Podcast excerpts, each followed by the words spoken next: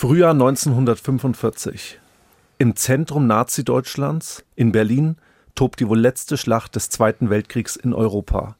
Jugendliche und Greise werden bewaffnet und in den sinnlosen Tod geschickt. Gewehre gegen Panzer, Zivilisten gegen Soldaten. Die Rote Armee ist nur noch wenige Straßenzüge vom Führerbunker entfernt. An den Endsieg glaubt wohl keiner mehr. Wohl auch nicht die fanatisierten Nationalsozialisten, die sich noch dort befinden. Neben Adolf Hitler und Eva Braun zählt dazu etwa auch die Familie Goebbels.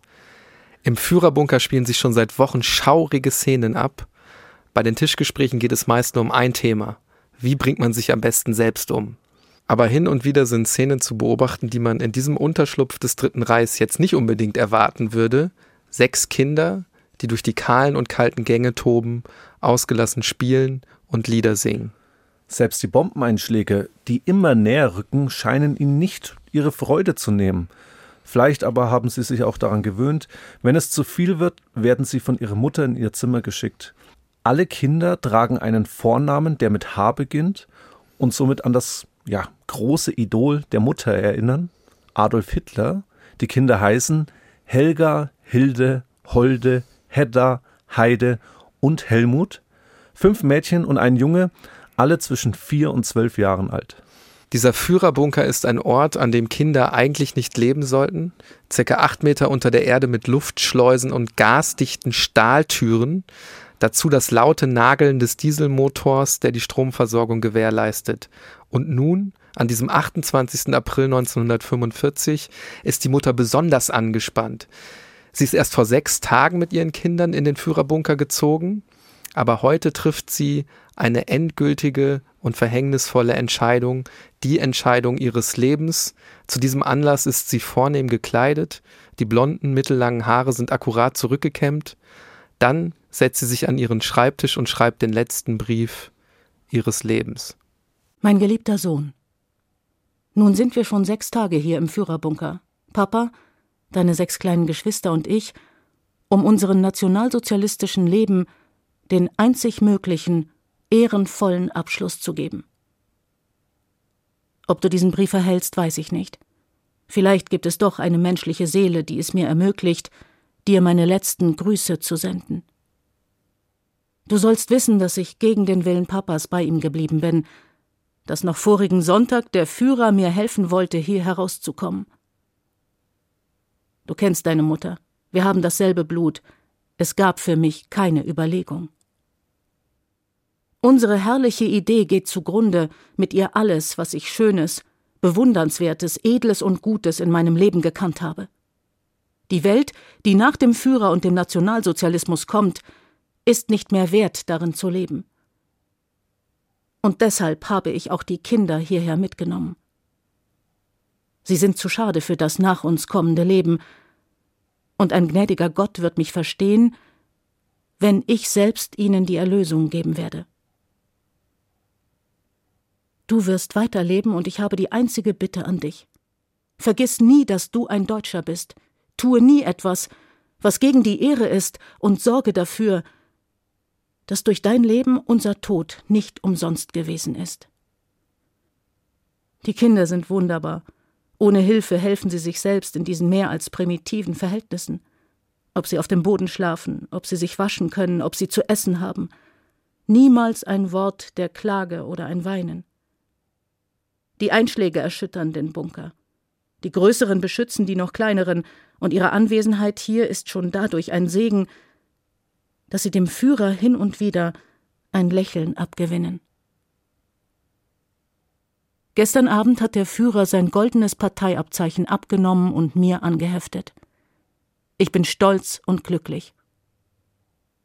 Gott gebe, dass mir die Kraft bleibt, um das Letzte, Schwerste zu tun. Wir haben nur noch ein Ziel Treue bis in den Tod dem Führer, und dass wir zusammen das Leben mit ihm beenden können, ist eine Gnade des Schicksals, mit der wir niemals zu rechnen wagten. Einen neuen Bogen anzufangen ist schwer. Wer weiß, ob ich ihn ausfüllen kann. Aber ich möchte noch so viel Liebe dir geben, so viel Kraft und dir jede Trauer über unseren Verlust nehmen. Sei stolz auf uns und versuche uns in stolzer, freudiger Erinnerung zu behalten. Einmal muss jeder Mensch sterben. Und ist es nicht schöner, ehrenvoll und tapfer kurz zu leben, als unter schmachvoller Bedingung ein langes Leben zu führen? Der Brief soll raus, Hanna Reitsch nimmt ihn mit. Sie fliegt nochmal raus. Ich umarme dich in innigster, herzlichster, mütterlichster Liebe. Mein geliebter Sohn, lebe für Deutschland. Deine Mutter. Dieser Brief wird, wie auch angekündigt, Hanna Reitsch übergeben. Sie ist eine ja tollkühne Pilotin, die noch in den letzten Kriegstagen in das eingeschlossene Berlin geflogen ist, um die letzten Befehle Hitlers entgegenzunehmen. Drei Tage danach, am Abend des 1. Mai 1945, betritt die Mutter den Schlafsaal ihrer Kinder. Sie hat die sechs zuvor noch in weiße Nachthemden gesteckt und ihre Haare frisch gekämmt. Das ist jetzt nicht ungewöhnlich, vielleicht sogar Routine, aber heute ist etwas anders. Der Mutter ist die Anspannung deutlich anzusehen. Was jetzt geschieht, ist nicht frei von Widersprüchen und wird wohl nie ganz genau geklärt werden. Wir wissen aber, dass ein Arzt den Schlafsaal betritt. Er heißt Helmut Kunz. Helmut Kunz ist Zahnarzt und die Kinder kennen ihn. Seit einiger Zeit lebt man auf engstem Raum gemeinsam im Führerbunker, aber Kunz ist nicht gekommen, um die Zähne der Kinder anzuschauen. Er hat sechs Spritzen dabei, in denen sich ein Opiat befindet, das als Schmerzmittel nur in absoluter Notlage verabreicht wird, Morphium. Nach eigener Aussage wehrte sich Kunst zuvor, die abscheuliche Tat zu begehen, wird jedoch von der Mutter der Kinder dazu genötigt. Er setzt die Nadel an und sediert ein Kind nach dem anderen. Bis zuletzt glauben die Kinder den Lügen der Mutter, dass es sich nur um harmlose Medizin handelt. Das Morphium tötet die Kinder nicht, dazu ist es auch gar nicht gedacht. Entweder die Mutter selbst oder der Leibarzt Adolf Hitlers, Ludwig Stumpfegger oder vielleicht sogar beide stecken nun kleine Kapseln in die Münder der Kinder, mit einer Bewegung von Kiefer und Kopf zerknacken die Kapseln im Mundraum und ein Gift entweicht in Rachen und Magen. Ein Kind nach dem anderen wird so vergiftet und damit das wohl denkbar schlimmste Verbrechen ausgeführt, die Kindstötung durch die eigene Mutter. Anschließend verlässt die Frau den Raum, sie setzt sich an einen Tisch und spielt erstmal Karten mit sich. Eine Partie Solitär. Auch sie wird diesen Tag nicht überleben. Am Ende wird die ganze Verblendung, ja die ganze Grausamkeit der Tat in einem Foto eingefangen, aufgenommen von der Roten Armee. Die ist mittlerweile in Berlin einmarschiert und erreicht dann irgendwann auch den Führerbunker. Auf diesem Foto zu sehen, sechs kleine Kinderleichen in weißen Nachthemden, die Augen geschlossen, als würden sie einfach friedlich schlafen, daneben zwei halb verkohlte Leichen, der Vater und die Mutter. Der Vater ist den meisten wohl bekannt, Josef Goebbels, Reichspropagandaminister, und der wohl größte nationalsozialistische Hetzer. Seine Frau hingegen kennt man weniger, Magda Goebbels, eine glühende Verehrerin Hitlers und eine bis zuletzt überzeugte Nationalsozialistin. Über sie werden wir heute sprechen, ihren Lebensweg skizzieren, der sie, die Dame aus höheren Kreisen, bis in den Inner Circle der nationalsozialistischen Bewegung führt. Wir sprechen natürlich auch über die Familie Goebbels, die als arische Musterfamilie inszeniert wird und dem Führer schließlich bis in den Tod folgt. Wir sprechen über Gewalt, die Worte auslösen kann und am Ende sogar die eigenen unschuldigen Kinder trifft. Und wir klären, an wen dieser Abschiedsbrief adressiert ist und was das alles mit einem großen deutschen Automobilkonzern zu tun hat. Wir, das sind Hannes Liebrandt und Niklas Fischer, zwei Historiker von der Ludwig-Maximilians-Universität in München. Das ist ein Podcast von Bayern 2 in Zusammenarbeit mit der Georg von Vollmer Akademie. Das ist Tatort Geschichte.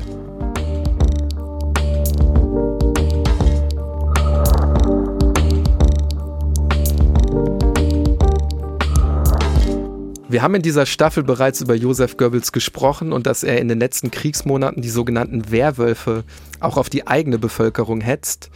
Josef Goebbels ist einer, der zeitlebens in der NS-Führungsriege hinter so Figuren wie Heinrich Himmler, Hermann Göring und anderen steht. Er wird von vielen unterschätzt und aufgrund seiner Behinderung, er hat einen Klumpfuß, vielleicht sogar etwas belächelt.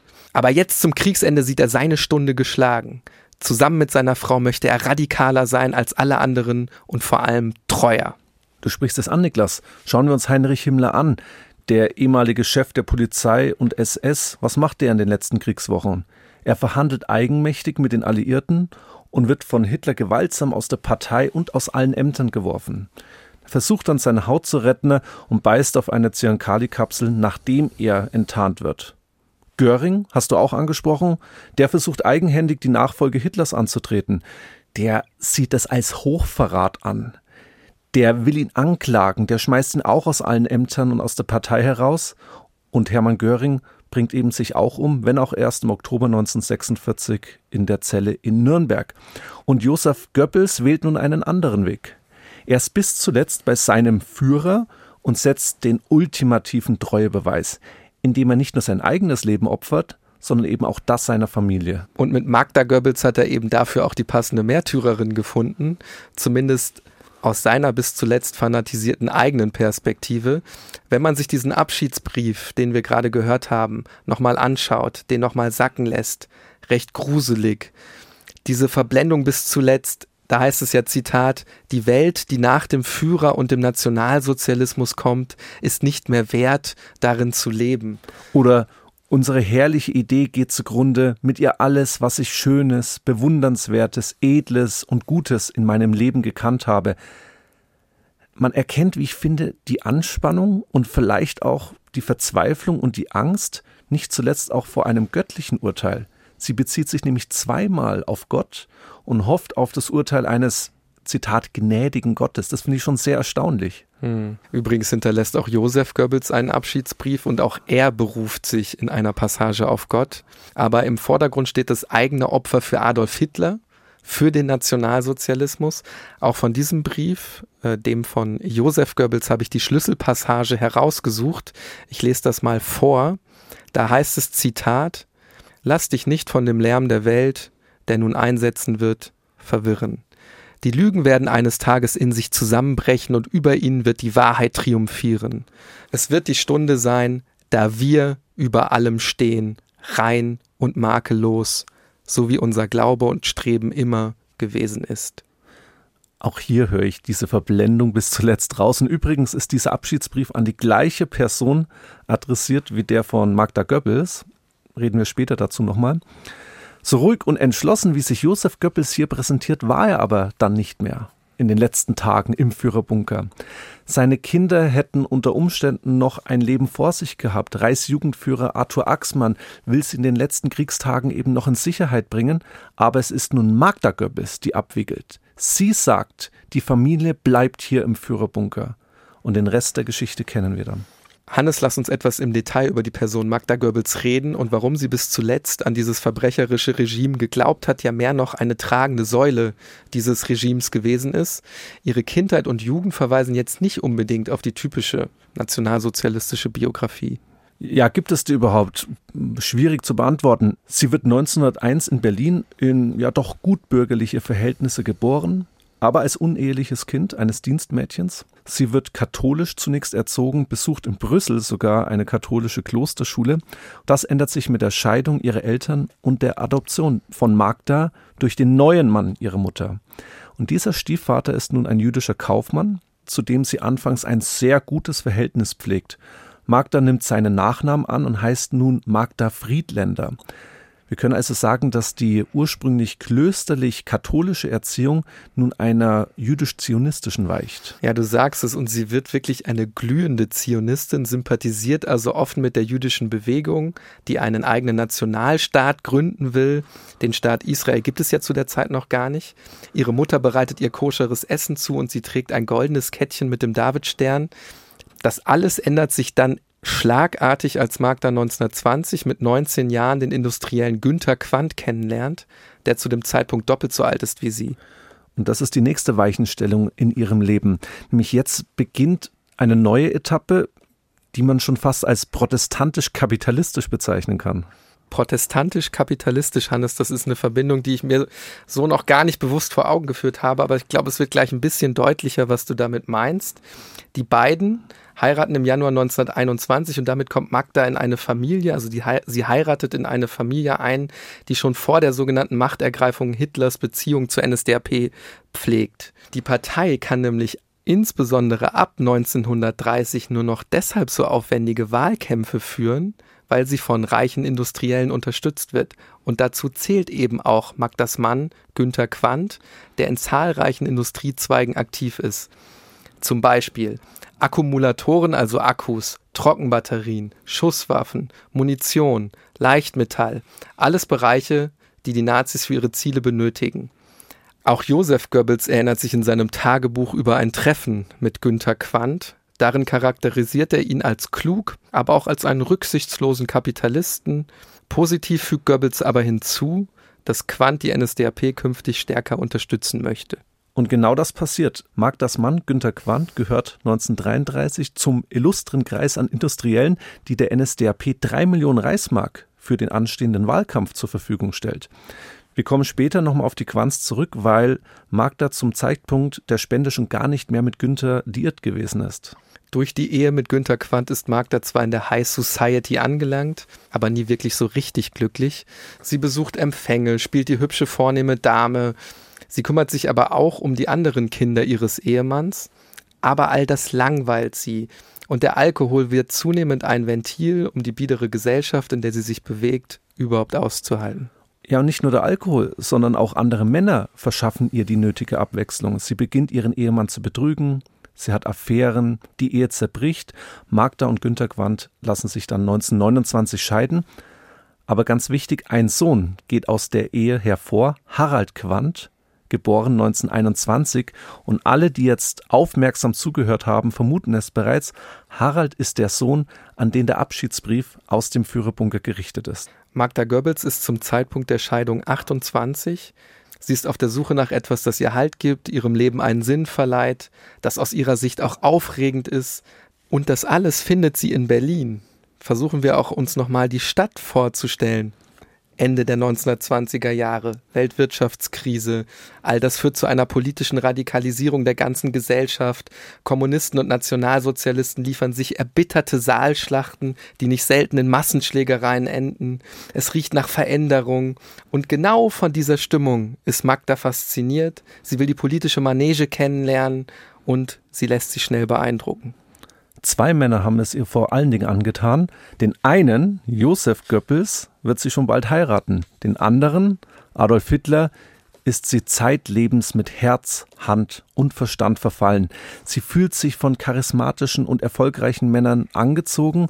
Man möchte meinen, dass sie mit ihrem ja eleganten Auftreten, ihrer edlen Erscheinung so gar nicht in dieses oftmals raue und schroffe Klima der Nationalsozialisten passt. Aber und das hat auch ihr Leben gezeigt, sie ist eine Anpassungskünstlerin. Und nun passt sie sich eben im Kreise der Nationalsozialisten an. Magda lernt Josef Goebbels kennen und lieben, der Gauleiter von Berlin, also quasi Parteichef der Berliner NSDAP und wortgewandte Redner hat es ihr besonders angetan. Und wenn man Magdas Mutter Glauben schenken kann, dann ähnelt bereits die erste Begegnung zwischen den beiden einen regelrechten Feuerwerk. Ich zitiere mal kurz aus der Einschätzung der Mutter. Beide blickten sich nur einen Moment in die Augen, und, so lachhaft es klingen mag, in diesem Sekundenbruchteil zündete der Funke. Goebbels blieb verblüfft stehen. Donnerwetter, Schimmelmann, sagte er. Wer war denn das? Tolle Frau. Dann stieg er hinauf in sein kärgliches Arbeitszimmer. Magda wird dann so etwas, man würde vielleicht heute sagen, wie seine persönliche Assistentin. Sie betreut sein Privatarchiv und zwischen den beiden wird die Beziehung immer persönlicher und intimer. Im November 1930 berichtet Josef Goebbels in seinen Tagebüchern erstmalig von der schönen Frau Quandt. Sie besucht ihn mehrmals zu Hause. Seine Einträge aus dieser Zeit lesen sich wirklich so ein bisschen wie ein verliebter Teenager. Ja, unbedingt. Ich habe auch mal eine Passage mitgebracht. Im Februar 1931 schwärmt er regelrecht von ihr. Er bezeichnet sie als fabelhafte Frau und endet den Satz mit, ich zitiere, ich wünschte schon, dass sie mich liebte. Aber es wird noch, manche würden sagen kitschiger, am 15. Februar springt der Funke dann wirklich über, zumindest wenn man diesen Tagebucheinträgen glauben kann. Ich zitiere wieder. Abends kommt Magda Quandt und bleibt sehr lange und blüht auf in einer berückenden blonden Süßigkeit. Wie bist du, meine Königin, eine schöne, schöne Frau, die ich sehr lieben werde.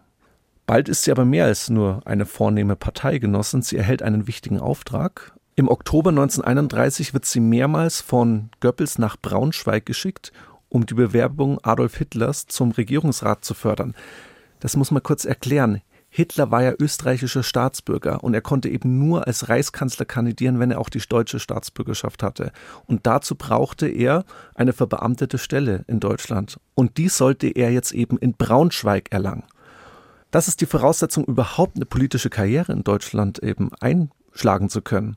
Und ihre Mission, sie ist natürlich nicht alleine dafür verantwortlich, aber die gelingt. Hitler erhält diesen Scheinposten und das verschafft ihr Respekt. Durch die Beziehung mit Josef Goebbels kommt sie schließlich ins Zentrum der Macht der NS-Bewegung. Und damit beginnt die letzte und verhängnisvollste Etappe ihres Lebens, die sie 1945 schließlich in den Berliner Führerbunker führen wird. Da sind wir bei unserer jetzigen Geschichte aber noch nicht. Wir sind im Jahr 1931, ganz genau am 19. Dezember. Da lassen sich nämlich Magda und Josef Goebbels auf Gut Severin bei Parchim in Mecklenburg trauen ich habe hier ein Bild von dieser Trauung vor mir liegen. Und wenn ich mir das ganz genau anschaue, dann fällt mir direkt auf, es gibt zwar ein Spalier, aber da, wo normalerweise Frauen und Männer Konfetti hochwerfen, da sehe ich jetzt ausschließlich Männer und die tragen alle Uniform und zeigen den Hitlergruß. Also das Spalier wird wirklich durch mehrere Hitlergrußarme gebildet. Dann sehe ich die sehr schlichte Kleidung des Brautpaars. Beide tragen schwarz und auch Magdas Sohn, der jetzt zehnjährige Harald in DJ-Uniform, also deutsches Jungvolk. Und zu guter Letzt im Hintergrund, da sehe ich Adolf Hitler, der als Trauzeuge direkt hinter dem Brautpaar läuft. Und diese Verbindung ist ganz wichtig. Also warum wir jetzt vor allen Dingen Hitler nochmal erwähnen. Hitler hat zeitlebens ein sehr gutes Verhältnis zu Magda gepflegt. Manche sagen sogar, dass er Selbstinteresse an ihr gehabt hätte, sich dann jedoch zurücknimmt. Zweifelsfrei ist auf jeden Fall, dass Hitler die Ehe nützt. Magda wird nämlich von der NS-Propaganda als Übermutter stilisiert. Sie wird zu einer Art First Lady des Regimes aufgebaut. Und dazu gehören immer wieder Fotoshootings, in denen die Familie als arische Musterfamilie präsentiert wird. Magda Goebbels spricht am Muttertag 1933 zu allen Frauen des Deutschen Reichs. Tenor ihrer Botschaft, es ist ehrenvoll für Volk und Vaterland, viele, viele Kinder zu zeugen.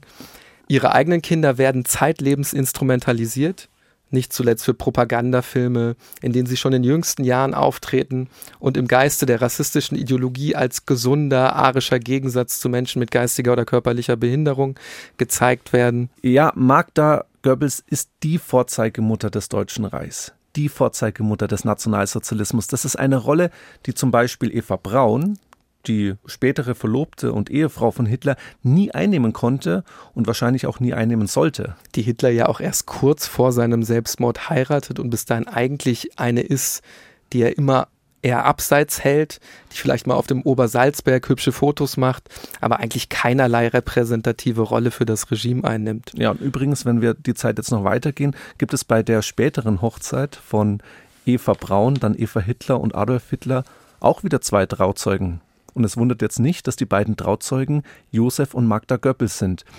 Die Verbindung zwischen Adolf Hitler auf der einen Seite und dem Ehepaar Goebbels auf der anderen Seite war zeitlebens sehr eng. Der Historiker Peter Longerich spricht gar von einer Dreiecksbeziehung, aber so harmonisch und idyllisch, wie die Ehe nach außen erscheint, ist sie nicht. Bald ziehen dunkle Wolken auf und es ist Adolf Hitler, der persönlich intervenieren muss.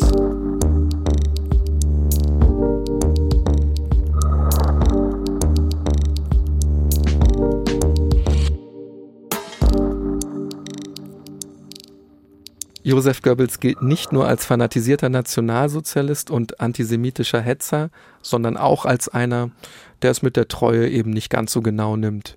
Liebt andere Frauen, hat Affären, führt einen ausschweifenden Lebensstil, passt eigentlich so gar nicht ins Bild der arischen Musterfamilie. Seine Anziehung auf Frauen erklärt sich sicherlich auch in seiner Funktion innerhalb der NS-Bewegung. Von der damit verbundenen Macht fühlen sich eben viele angezogen Im März 1933 wird er Reichsminister für Volksaufklärung und Propaganda. Dieses Ministerium gründen die Nationalsozialisten extra für Josef Goebbels. Es wird also wirklich direkt auf ihn zugeschnitten, den, der vorher so aufopferungsvoll für den Wahlsieg der Nazis gekämpft hat. Und ursprünglich war dieses Ministerium überhaupt nicht mit einer großen Machtfülle verbunden. Die schafft sich Josef Goebbels erst selbst. Er ist deshalb auch anfangs enttäuscht, weil er ja erstmals leer ausgeht und dann vielleicht auch ein Ministerium übernimmt, in dem er nicht unbedingt äh, die Fäden der politischen Macht bei sich hat. Er krempelt dann aber die komplette Medienlandschaft in Deutschland um und das macht ihn dann vor allen Dingen zu diesen mächtigen Funktionär, zu diesen mächtigen Menschen. Und wenn ich von Umkrempeln rede, dann meine ich vor allem Gleichschalten. Alles, egal ob Presse, Rundfunk, Film, Theater, Literatur, bildende Künste, Musik, alles wird in das NS-System eingegliedert und überwacht. Es gibt eine Reichskulturkammer, eine Reichspressekammer, eine Reichsschrifttumskammer. Ich könnte die Liste jetzt weiterführen, die alle berufstätigen Personen in diesen Bereichen überwacht und gegebenenfalls auch mit Berufsverboten belegt, wenn sie nicht spuren. Josef Goebbels entscheidet also fast eigenmächtig über Berufskarrieren. Er kann Träume und Karrieren platzen lassen. Und auf der anderen Seite fördert er auch Karrieren. Ich sage das jetzt mal etwas salopp. Wenn man seine Aufmerksamkeit erhält, man ihm zu gefallen weiß, er eben die Anwesenheit und die Nähe einer Person schätzt. Und dazu zählen vor allen Dingen Frauen, die im Film oder der Musikkarriere machen wollen. Das alles wird dann auch zur Belastungsprobe für die Ehe mit Magda. Niklas, wir müssen es vielleicht nochmal äh, kurz deutlicher herausstellen. Auch heute gibt es ja Branchen wie Film, Musik, in denen es Machtunterschiede gibt, in denen Männer und Frauen mit falschen Versprechungen angelockt werden. Und das funktioniert natürlich besonders in einem totalitären NS-System gut. Hier entscheiden eben nicht nur mächtige Film- oder Musikproduzenten über Karrieren und können diese gegebenenfalls scheitern lassen. Hier kann auch der Staat, in diesem Fall Josef Goebbels, Karrieren zerstören oder sogar ganze Berufsverbote aussprechen, den Künstlerinnen und Künstlern das Privatleben sogar zur Hölle machen, ohne, und das ist wichtig, dass man sich dagegen wehren kann, beispielsweise juristisch. Ja, und Josef Goebbels ist einer, der sich in dieser Rolle gefällt. Er genießt die Machtstellung und bald schon ist Magda Goebbels nicht mehr die einzige Frau in seinem Leben. Die wohl berühmteste Affäre beginnt 1936 mit der damals noch verheirateten tschechischen Schauspielerin und Sängerin Lida Barova, die schließlich zwei Jahre dauern wird. Auch Magda hat wohl zu dieser Zeit eine Affäre. Und so ist die arische Musterehe wirklich nicht mehr als Fassade, die nach außen den Schein wahrt, in Wahrheit aber längst zerrüttet ist. Beide entfernen sich voneinander, verbringen viel Zeit getrennt und das führt Magda auch mehr und mehr in die Nähe zu Adolf Hitler selbst. Sie klagt ihm öfters ihr Leid, ihre Unzufriedenheit in der Ehe. Und das wird jetzt entscheidend. Kurzfristig spielen nämlich Josef und Magda Goebbels sogar mit den Gedanken, eine Ehe zu dritt zu führen. Magda würde weiterhin die offizielle Rolle als Familienmutter und quasi First Lady des Dritten Reichs einnehmen und die geliebte Barova würde jedoch von ihr geduldet werden. Aber im August 38 ändert sie ihre Meinung. Sie geht wieder zu Hitler und der interveniert höchstpersönlich. Er lässt Goebbels zum Obersalzberg zitieren und drängt ihn, ja er nötigt ihn förmlich, die Beziehung mit der Schauspielerin zu beenden. Und diesen Druck von oberster Stelle kann sich Goebbels jetzt nicht widersetzen. Er ist von Selbstmitleid zerfressen und in einem Telefongespräch mit seiner Geliebten erklärt er dann kurz die Hintergründe, da zitiere ich kurz. Aber ich bleibe hart, wenn mir das Herz auch zu brechen droht. Und nun fängt ein neues Leben an, ein hartes, grausames, nur der Pflicht ergebenes. Die Jugend ist nun zu Ende. Ja, auch das, äh, ganz ehrlich, wenn ich das so wieder höre, das klingt einfach wie so ein ganz schlechter Groschenroman. Es sagt aber vor allen Dingen viel über die Dreiecksbeziehung der Goebbels zu Hitler aus. Magda Goebbels und ihre Familie sind längst zum nationalsozialistischen Statussymbol geworden. Selbst private Entscheidungen werden nun nicht mehr privat getroffen. Die heile Weltfamilie Goebbels darf sich unter keinen Umständen auflösen. Und das äh, Verwischen von politischen und privaten, das du hier ansprichst, erkennen wir übrigens auch gut in der Reaktion von Josef Goebbels in seinen Tagebüchern. Und da schreibt er, Ich lege meinen Standpunkt dar, verfechte mit Eifer und Konsequenz meine Ansicht, bis dann der Führer an Solidarität, Staat und gemeinsame große Sache appelliert. Diesem Appell kann und will ich mich nicht versagen. Wie sehr die Affäre zum Politikum wird, zeigt auch ihr Ende. Der Berliner Polizeipräsident Helldorf wird zu Barova geschickt, um ihr, sagen wir mal, ja, die Beschlüsse mitzuteilen. Ende der Liebesbeziehung zu Goebbels und Karriereende für sie selbst, also für Barova in Deutschland. Ja, und Niklas, da haben wir es wieder. Das habe ich vorhin ausdrücken wollen. Nicht nur die Beziehung wird beendet, sondern faktisch die ganze Karriere zerstört. Nach dem Ende der Affäre lebt sie dann auch in ständiger Angst vor den Nazis. Ihr Haus wird von der Gestapo überwacht. Und später, sie lebt noch einige Zeit nach 45, präsentiert sie sich auch in der Öffentlichkeit als argloses Opfer des Verführers Goebbels noch 1996, also mehr als 50 Jahre nach dem Ende des Zweiten Weltkrieges, äußert sie sich in einem Interview mit ZDF History zu dieser Affäre und da möchte ich mal kurz zitieren. Ich habe ihn geliebt auf meine Weise. Ich war sehr jung. Sie dürfen nicht vergessen, ich war 22 Jahre alt und da ist man ja sehr anfällig für diese Sachen. Ich habe eigentlich seine Liebe geliebt. Er hat mich so sehr geliebt, dass ich der Liebe verfallen bin. Er wollte immer, dass ich herausfahre, und er war furchtbar eifersüchtig. Ich habe so viel zu tun gehabt. Ich bin manchmal mit Zorn in den Augen, mit Tränen bin ich rausgefahren, aber ich konnte nicht anders. Machtaffären, Intrigen, all das hört nicht auf, auch nicht nach der Intervention Hitlers. Auch die Affäre von Magda Goebbels mit dem letzten Reichsführer SS und dem Nachfolger Himmlers auf dieser Position, Karl Hanke heißt er, wird dann von Hitler höchstpersönlich beendet. Das Ehepaar Goebbels soll sich wieder auf das Wesentliche konzentrieren und das ist eben die Selbstdarstellung als arische Musterfamilie.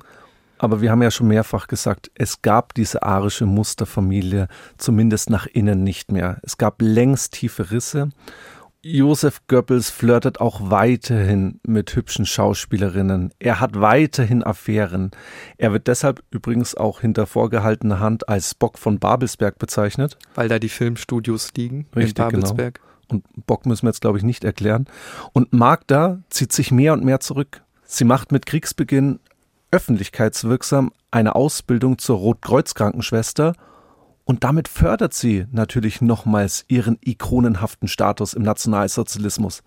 Die mehrfache Mutter, die treue und demütige Ehefrau, die kümmert sich jetzt nun auch noch um die Verwundeten und leistet dadurch einen Beitrag zu dem Endsieg.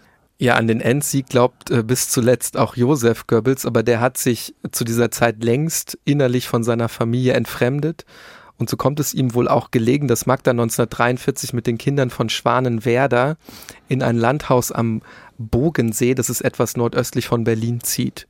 Die Familie zieht nach äh, Berlin ohne Harald Quandt, der erste Sohn von Magda, der ist zu der Zeit längst im Kriegseinsatz. Er ist Fallschirmjäger, kämpft auf Kreta, dann in der Sowjetunion und schließlich in Italien. Dort kommt er dann auch in Kriegsgefangenschaft, in britische Kriegsgefangenschaft.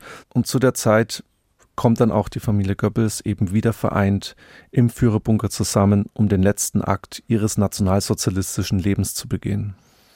Was die jüngeren Kinder, also seine Halbgeschwister, in den letzten Tagen ihres Lebens durchmachen, können wir nur erahnen. Ein Leben unter der Erde, kein Tageslicht, die Einschläge der Artillerie und die Luftangriffe sind ein ständiger Begleiter. Dazu noch Saufgelage von Offizieren und einfachen Soldaten, hektische Lagebesprechungen, Wutanfälle von Hitler, und dann auch immer wieder die Gespräche über den Selbstmord. Man muss sich halt diese Stimmung da unten vorstellen. Bei den Mahlzeiten, Hitler hält wohl regelmäßig Vorträge und sagt dabei auch, Zitat, dass es am besten sei, sich in den Mund zu schießen, dann platzt der Schädel und man merkt überhaupt nichts.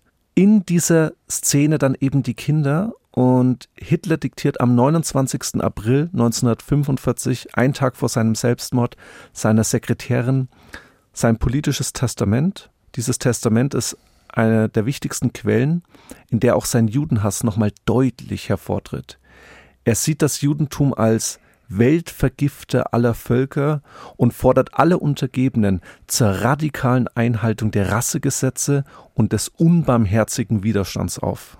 Magda scheint sich in den letzten Tagen im Führerbunker nochmals zu fanatisieren und dazu trägt natürlich auch bei, wenn wir uns in diese verquere Logik des Nationalsozialismus hineinversetzen. Sie bekommt jetzt vom Führer, von Adolf Hitler, höchstpersönlich sein goldenes Parteiabzeichen verliehen und sie stellt ihre Treue ultimativ zum Ende unter Beweis. Wir haben es gehört. Sie bringt ihre eigenen Kinder um.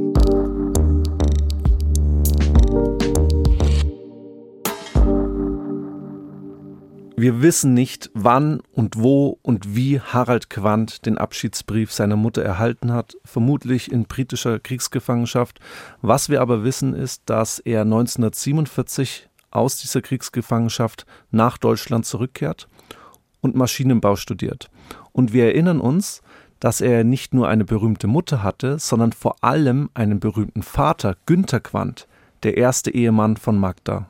Günther Quandt stirbt 1954 und hinterlässt seinem Sohn Harald und dessen Halbbruder Herbert ein regelrechtes Wirtschaftsimperium. Wir verbinden heute den Namen Quandt vor allem mit einem der größten Automobilhersteller der Welt, BMW. Stefan Quandt ist der stellvertretende Vorsitzende des Aufsichtsrats und der Sohn von Haralds Halbbruder Herbert und somit ein Enkel von Magdas Ehemann Günther Quandt. Seine Schwester Susanne Klatten, geborene Quandt, ist ebenfalls Mitglied im Aufsichtsrat und Großaktionärin bei BMW. Beide zählen heute zu den reichsten Deutschen. Und so hinterfragen natürlich viele die Beziehungen und Entwicklungen von, fangen wir an, Günther Quandt, quasi der Begründer der Unternehmensdynastie und erster Ehemann von Magda Goebbels, zu Magda Goebbels selbst, die spätere Frau des Reichspropagandaministers und eben Mutter von Harald Quandt, dann zu Josef Goebbels, der führende nationalsozialistische Kriegsverbrecher und eben Ehemann von Magda Goebbels, und dann zum Sohn Harald Quandt, also der Sohn von Günther Quandt und Magda Goebbels und damit der Stiefsohn von Josef Goebbels und, ganz wichtig, der Adressat unseres heutigen Abschiedsbriefes, und dann schließlich zu den Nachkommen von Harald und dessen Halbbruder Herbert Quandt, wir können jetzt in diesem Podcast nicht die ganzen Verflechtungen auflösen. Wir erkennen aber die Brisanz, denke ich, die zunächst dahinter steckt. Und diese Brisanz wird insbesondere durch die Fernsehdokumentation Das Schweigen der Quanz aus dem Jahre 2007 verstärkt. Dort werden die Ursprünge der Unternehmensdynastie und die Verstrickungen mit dem NS-System beleuchtet. Und die Familie Quandt reagierte auf diese Dokumentation, indem sie den Historiker Joachim Scholtisek beauftragt hat, das Ganze aufzuarbeiten, die Diskussion auf eine wissenschaftliche Grundlage zu stellen.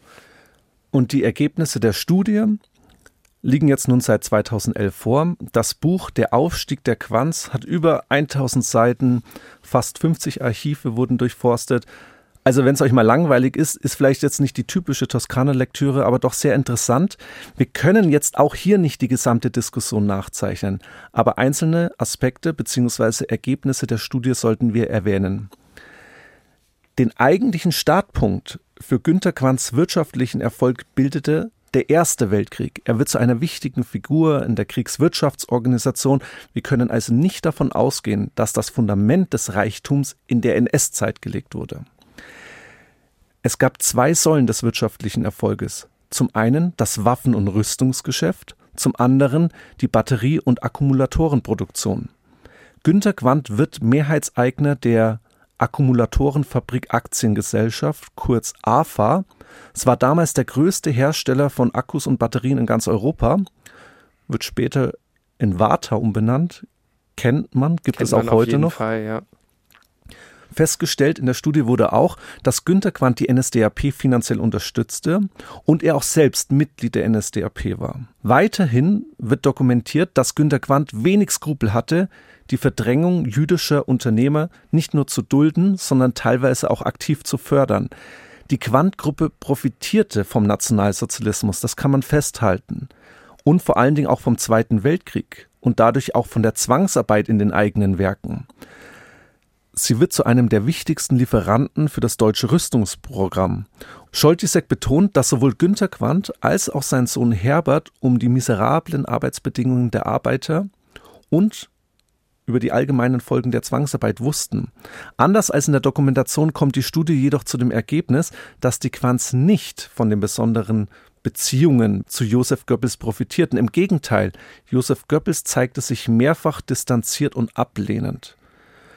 Untrennbar verbunden ist der Name Quandt mit der Sanierung und Neustrukturierung der bayerischen Motorenwerke, also BMW, ab 1960 und somit sind die Beziehungen zwischen Quandt und BMW vor dem Hintergrund der Zwangsarbeit im Nationalsozialismus noch heute Gegenstand zahlreicher Diskussionen. Und damit hast du zum Ende unserer heutigen Podcast-Folge ein ganz wichtiges Thema angeschnitten, das in der Erinnerungskultur ja sehr oft unter dem Radar läuft, die NS-Zwangsarbeit, die wirklich Millionen von Menschen unter erbärmlichen Arbeitsbedingungen ausnutzte und ohne deren Hilfe die deutsche Wirtschaft und Rüstungsindustrie viel früher zusammengebrochen wäre.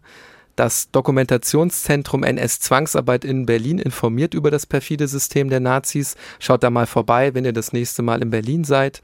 Es gibt mittlerweile Stiftungen und Unternehmenszahlungen, weil von diesem ganzen System natürlich auch noch andere Firmen profitiert haben. Auch der Deutsche Bundestag hat im Jahr 2000 die Bundesstiftung Erinnerung, Verantwortung, Zukunft eingerichtet. Die soll Ausgleichszahlungen ermöglichen. Aber da ist natürlich die große Schwierigkeit, äh, was ist denn die Arbeitskraft eines Menschen unter diesen Umständen wert? Wie kann ich als mittlerweile hochbetagter Mensch die von mir geleistete Zwangsarbeit überhaupt nachweisen? Was ist mit psychischen Folgen und den Langzeitfolgen dieser traumatischen Erinnerungen? Ja, Fragen wie diese sind eben kaum zu beantworten und nicht nur juristisch zu bewerten, sondern auch moralisch-ethisch. Und so richtig hat sich Harald Quandt, also der einzig überlebende Sohn von Magda, diesen Fragen nie stellen müssen. Vielleicht stirbt er dafür auch zu früh. Am Morgen des 22. September 1967 sitzt er im firmeneigenen Jet Richtung Südfrankreich. Irgendwann fällt die gesamte Bordelektronik des Flugzeugs aus, ehe es kurze Zeit später an einem Berg in Norditalien zerschellt. Harald Quandt ist zu dem Zeitpunkt 45 Jahre und stirbt bei diesem Flugzeugabsturz. Er führt bis dahin ein sehr aufregendes Leben. Er ist in den Vorstandsetagen der jungen Bundesrepublik genauso zu Hause wie auf den Partymeilen der Côte d'Azur. Er lebt ein Leben, das seinen Halbgeschwistern verwehrt blieb, weil ihre Eltern, Magda und Josef Goebbels, anders entschieden haben. Als Motiv geben sie an, eine Welt ohne Nationalsozialismus sei keines, in dem die Kinder leben sollen. Wir wissen natürlich nicht, ob das am Ende tatsächlich das Motiv gewesen ist. Und sicherlich spielt da auch die drohende Bestrafung, wir haben ja gesagt, die Rote Armee ist schon einmarschiert, eine ganz wesentliche Rolle. Was wir aber wissen, Magda und Josef Goebbels waren fanatisiert bis zu ihrem Ende.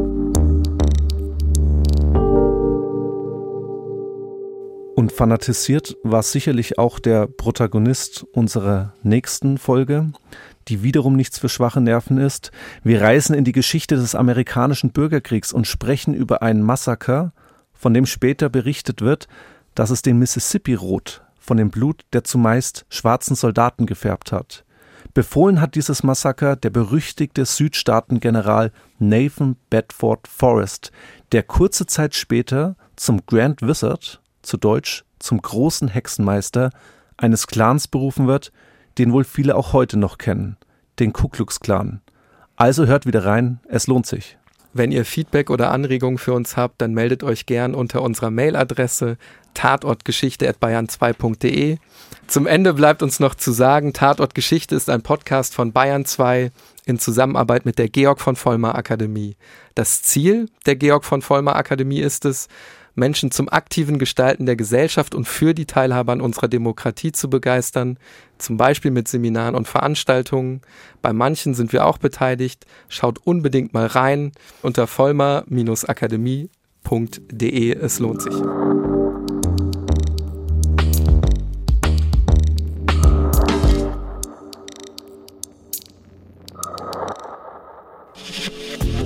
Wenn euch dieser Podcast gefallen hat, dann gefällt euch vielleicht auch Alles Geschichte. Im History Podcast von Radio Wissen schlagen wir den Bogen vom Gestern ins Heute und untersuchen die historische DNA unserer Gesellschaft. Schluckimpfung ist süß, Kinderlähmung ist grausam. Diese Schluckimpfung wird später in Deutschland einer ganzen Generation bekannt. Doch bis es soweit war, musste erst ein politischer Kampf ausgetragen werden, denn es waren die 50er Jahre, die Zeiten des Kalten Krieges. Für die USA war es eine politische Katastrophe, dass die Sowjetunion einen besseren und billigeren Impfstoff hatte. Alles Geschichte findet ihr unter bayern2.de slash podcast und überall dort, wo es Podcasts gibt.